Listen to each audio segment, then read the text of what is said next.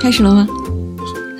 观众朋友们，大家好。我们先来看一则财经新闻。近年来，我们经常看到市场上有各种各样的商业大战，比如说抖音和快手的短视频大战，Uber 和 Lyft 网约车大战，电商红包大战等等等等。那在这些商业大战的背后呢，自然都少不了资本的推动。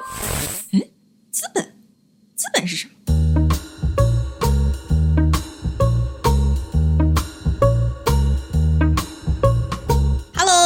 欢迎回到 Lindsay 的频道。今天我们就来说说这个资本。资本是什么？其实呢，他们就是这个金主爸爸，也就是我们平时听说这些大公司背后投资的这些私募。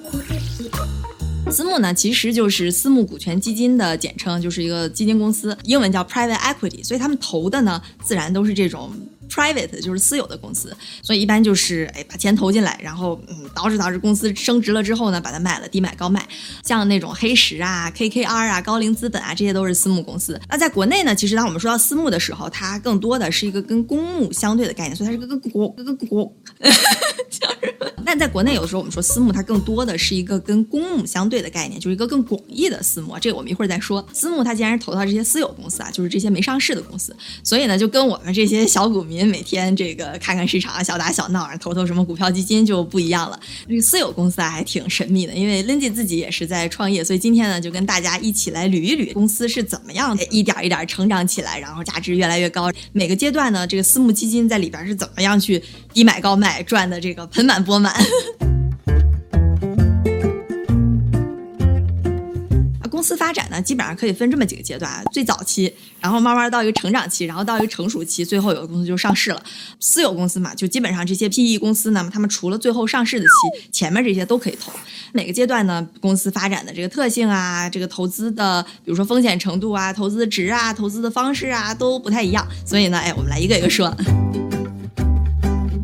先说这个早期，早期是什么意思？肯定就是最早的阶段。所以有的时候呢，我们还把它叫做风投，就是 venture capital 的这个时期。那这是什么意思？就一般一个公司它刚有一个想法，或者说刚有一个，比如说新技术，或者是新的什么产品，但是呢，它还没有经过市场的一个验证，就是相当于一个。随时可以夭折的这么一个阶段吧，就比如说啊，Lindy 突然看到这个市场上还是那个 奶茶行业非常火，但是大家喝奶茶就很罪恶感，所以我哎灵机一动，我说我要来一款这个零糖、零脂、零卡的奶茶，多么好的一个 idea！我现在就在一个比较早期的阶段，那这时候呢，我要开这个奶茶店，我需要融资，对吧？所以我就会去找这种专门投这个早期阶段的基金，一般这种基金呢就叫风险投资，就是 venture capital。那典型的公司呢，比如说像真格基金呀、创新工厂啊这些。所以他们呢，就是专门投这种早期的项目，有的时候还叫这个，比如说天使投资或者种子投资。那这个阶段公司一般特点呢，因为你看它的这个想法还都没被验证，所以一般风险也比较大啊，估值也低。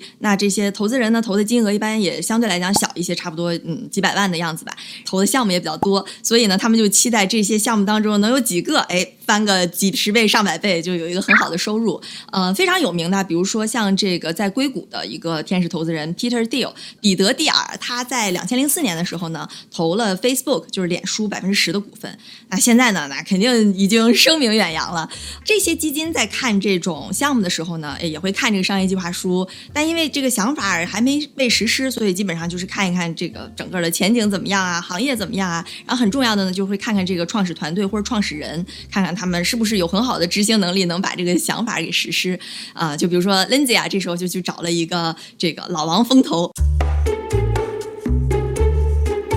老王一看了之后，觉得嗯，Lindsay 这个女子可以啊，天庭饱满，地阁方圆，耳聪目明，这个未来一定前途无量，投之。哎，这时候他就给 Lindsay 比如说投了一百万人民币，所以呢，我就开了第一家这个小林奶茶店，开始卖我这个奶茶。没想到啊，这个市场的反馈非常的好，觉得 lindy 的奶茶很顺应了现在又健康又美味的这个潮流。小林奶茶店大家喝了都说好，所以呢，呃，就开的非常的好啊，就相当于什么意思呢？就是说我这个想法已经得到了一个初步的验证，就市场的反馈非常好。那这时候我要干嘛呢？没错，我想开分店。所以呢，相当于我就进入到了下一个阶段，就是成长期。那这个成长期是什么意思啊？一般就是说，当这个想法已经得到了一个初步的验证，那现在就是它要一个复制和扩张的过程。就如果说刚才那个 VC 期的时候是一个从零到一的过程，那现在这个成长期呢，就是说从一到十到一百这样一不断的去扩张。所以在这个阶段投资的这些公司呢，一般就叫做投 growth equity，就是成长的这种股权。啊，说说到这儿，其实这么说的话，VC 和成长期就是早期的成长期，其实都是 PE 的一部分，所以 VC 可以说是 PE 的一部分啊。在这个期的这种基金，他们投的时候呢，因为已经有了前期的运营的一些数据，所以他们不光是看这个市场的前景啊，看团队，也会参考一下之前的这运营数据。相对来讲，风险就会比刚才那个最早期要小很多。这种情况下呢，一般投资也会更谨慎一点，然后投资的金额也会更大，一般就差不多从大几百万到几千万，甚至上亿都是有。所以这种时候呢，他们不光是投入注入一些资金，通常呢也会给予一些，比如说人脉啊、这种管理经验呀、资源啊，还有就是。是这个各方面的一些支持吧。那常见的一些公司呢，一般就叫什么什么资本，就是什么什么资本，一般就是投这个期的。刚才我们说那个 VC 期的时候，一般就是叫什么什么风投。嗯，大概的区别是这样的，像是红杉呀、IDG 呀、这个经纬啊，都是投这个期的会比较多。Lindy 这个小类奶茶店发展到成长期的时候呢，当然也要去找投这个期的。哎，比如说老王资本，老王一看，哎，不错。十家分店不够，我们得开五十家来，然后就给我投钱。我拿到钱之后，就回去开始去啊投入生产啊，开始扩张，融了融之后越来越好，然后又融资又生产扩张，融资生产扩张就进入到了一个非常好的良性循环里面了。那这一轮一轮一轮的融资呢，就是我们平时听说，比如说天使轮啊、A B C E F G 轮啊，说白了其实就是一轮一轮的融资。那一般呢，每一轮往后啊拿的钱会越来越多，然后估值也会越来越大。早期的这些投资人呢，或者投资的基金就可以在后期选择退出，就比如说当。小类奶茶店融到这个 D 轮融资的时候啊，最早的那个别忘了老王风投，老王风投觉得说，嗯，这时候估值已经不错了，也达到我的这个目的了，猪养的够肥了，我们把它宰了吧。然后老王就选择了退出，然后比如说他可以把这个股份转让给之后的投资人。那这个老王资本赚到钱了之后，当然也要分给他的投资人，因为这私募股权它是一个基金，它有自己的投资人，所以呢这儿扯到两个名词吧，一个叫 GP，一个叫 LP。GP 就是 General Partner，相当于这个资金的管理者，就是老王啊。然后 LP 呢就叫 Limited Partner，就是这个基金的投资人。还有一个比较常见的，听说叫二加二十的这么一个原则，就是当投资人投给老王这个基金钱的时候啊，首先投资人要给老王交百分之二的管理费，然后呢，整个从投资得到的这些收益，他俩也是二八开，老王自己留百分之二十，然后剩下的百分之八十，哎，给到这个基金的投资人，所以就是二加二十。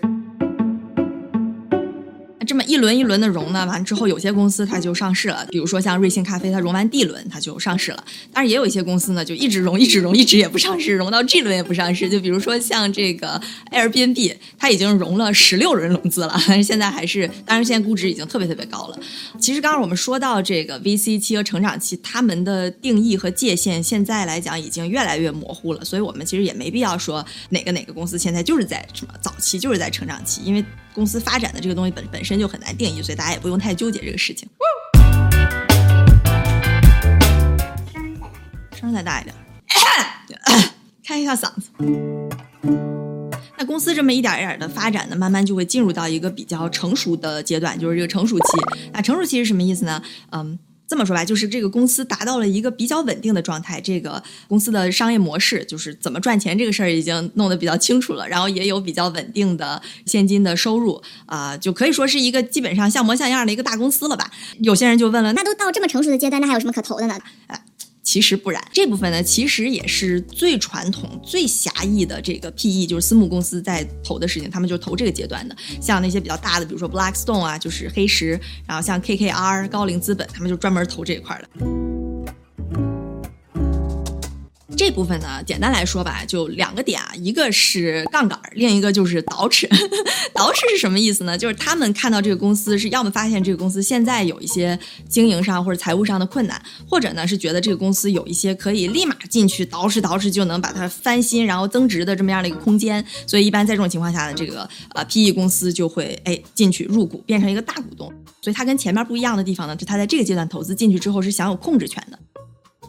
他看这个公司管理层不行，比如说，哎，Lindsay 不行，撤，换小李。比如有的时候觉得人员上有一些调整，战略上要不要开拓新的市场啊？要不要裁员降低成本啊？等等等等。捯饬一通之后呢，这个公司就进入到一个更良好的状态，就有更好的盈利能力了。然后他们再比如说包装一下，把这个公司给推上市，或者是把这个公司卖给其他的公司，然后从而获利。所以这个时间也会比较长，一般就是三年到七年左右。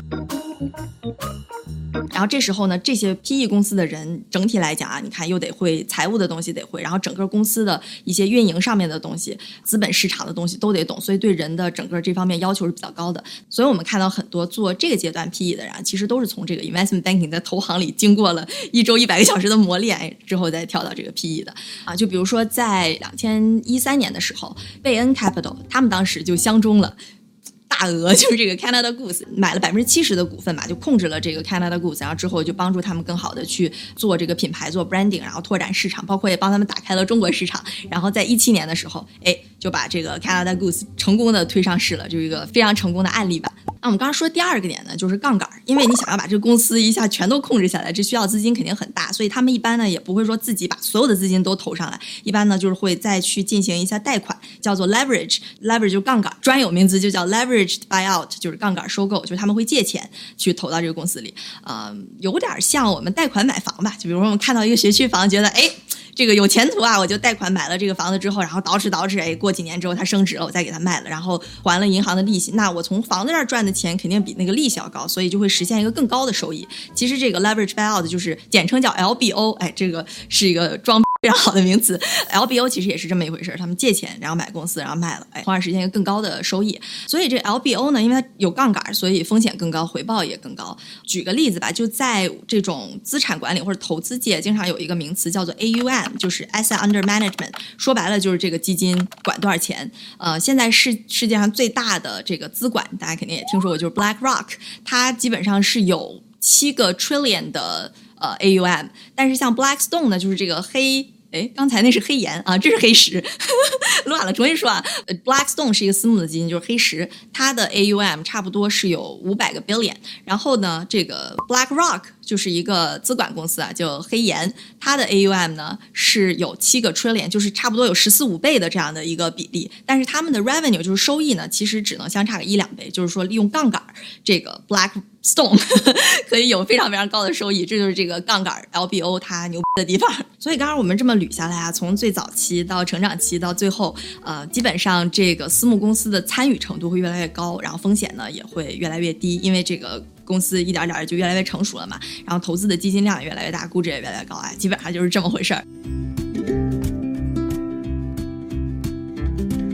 说回来，其实一开始我们说到这个私募的时候，在国内它更多的是跟公募相对的概念。私募就是在私底下募集，然后公募呢就是公开募集啊。所以只要你是在私底下募来的资金，你不管投什么都叫私募。如果我们投到私有公司里，就是刚才我们刚刚说那么一大串这个 PE 的东西。那如果说我们投到比如说二级市场一些什么基金，它就其实相当于一个私募的私募股权呃。说说，就是它相当于一个私募投资基金吧。其实这个有点类似海外的这个 hedge funds，就是对冲基金。其实，在这个次贷危机之后啊，因为这种高风险的贷款利率已经越来越高了，所以这种 LBO 这个杠杆就没有以前那么旺盛了。也是随着近十年来这个整个互联网时代的一个非常。大的发展吧，就现在有了产生了很多很多的巨头，就比如说像国内现最最早期的这个 BAT，就是呃百度、阿里、腾讯，然后现在又有这个新的三巨头，就是 TMD，TMD 就是这个头条、美团和滴滴，所以现在呢是形成了一个非常独有的这种互联网时代的模式吧，就是这些他们也有自己的基金会去做投资，所以如果我们看这个国内的 PE 公司的这个排行榜啊，前十名的阿里和腾讯都在里边，所以他们也是。大手笔就是在各个各个领域都会有投入，所以我们平时叫他们什么阿里爸爸、腾讯爸爸，其实就是说，哎，他们子嗣绵延，四处都是。说到这阿里爸爸，我们还得说一下这个软银爸爸，就是阿里的爸爸，就是当时软银就是 Soft Bank，但是呢，哎，第一它不是一个 bank，它不是一个银行；第二呢，它一点也不软。软银在很早期的时候就投了这个阿里爸爸，然后从阿里身上赚了一千三百多个亿的美金。相当于两个头条 啊！我们说回来啊，现在这种新的模式，那这些巨头他们到底都怎么投呢？这种互联网巨头一般投资分两两类啊，一类是这个财务投资，一类呢是战略投资。财务投资是什么意思？其实说白了就是买，然后然后哎倒着倒，然后赚钱把它卖了嘛，就主要为的是这个财务上的一个收益。所以财务投资跟我们上面整个说的那一大串儿，基本就是一个意思。